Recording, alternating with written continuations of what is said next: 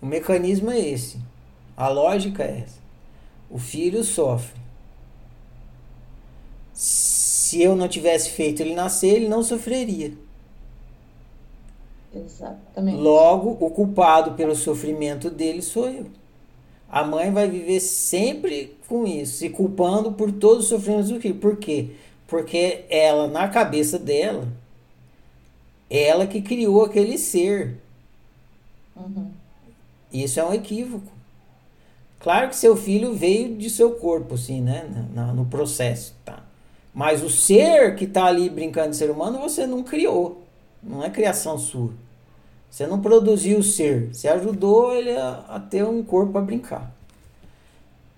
Mas se a mãe entender que ela é a criadora do filho, tudo que acontecer com a criatura é culpa dela. Então ela vai qualquer sofrimento que acontecer com o filho, ela vai se culpar. E ela vai passar a vida inteira se culpando disso e sofrendo por cada coisinha. Comeu um amendoim, machucou o dente, a culpa é minha. Ah, mas ele que hum, comeu amendoim e quebrou o dente. Ele comeu amendoim e quebrou o dente porque eu fiz ele nascer. Se eu não fizesse ele nascer, ele não comia o amendoim e não estava sofrendo com ele. Então a mãe vai ser sempre culpada por tudo que acontece com o filho. Não, peraí. Ele nasceu porque ele quis. Não, não, não fui eu que obriguei ele a nascer. Aí a, a, a crença vem de novo. É, foi você sim. Você não transou com seu marido?